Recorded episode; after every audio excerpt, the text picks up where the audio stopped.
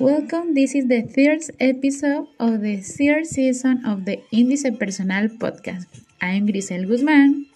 I really like marketing research. This topic is basic for business strategies, and today I will talk to you about some of them. For a start, the research marketing is divided into qualitative and quantitative. Qualitative is based on opinion it's expressed verbally by the consumer or prospect. Quantitative that spreads in opinion through close answers, so to speak with options to talk. Analyze the information is tabulated through numbers. Some tools are questionnaire, forms previously developed with answer of number or words option where the choice is given the consumer for example from 1 to 10 the evaluation as classify the service good bad or excellent. Sometimes people get the impression that it might take time but it's faster because of the filters are applied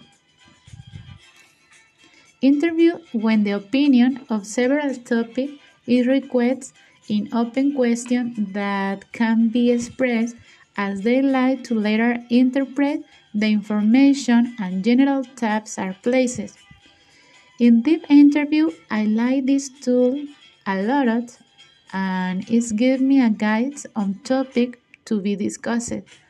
If they should flow naturally, it's like a conversation with some accuracy is to explain their opinion but saying the topics. Focus group is tool is one of my favorite in the world that consists of doing exercise with graphic material to evaluate and take into account opinion within a Gesell chamber.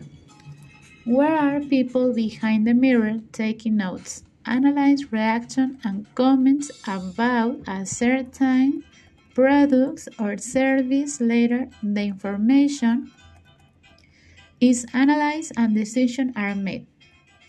Observation your name said constant in going to point of sale to observe both the service and data of the competition. There is a method called mystery shopper and consists of going as customer to the establishments and evaluating the service experience.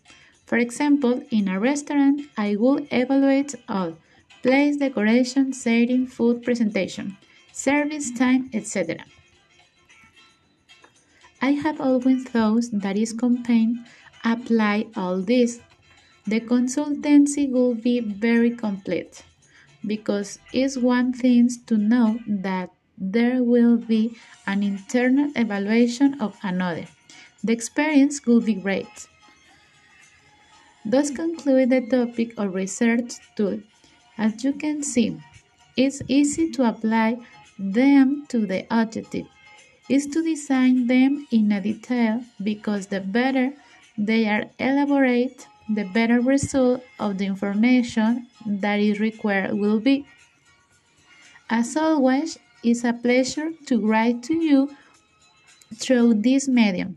This was the blog Índice Personal. If you like the content, let me know. I'm Grisel Guzman and see you in the next pod.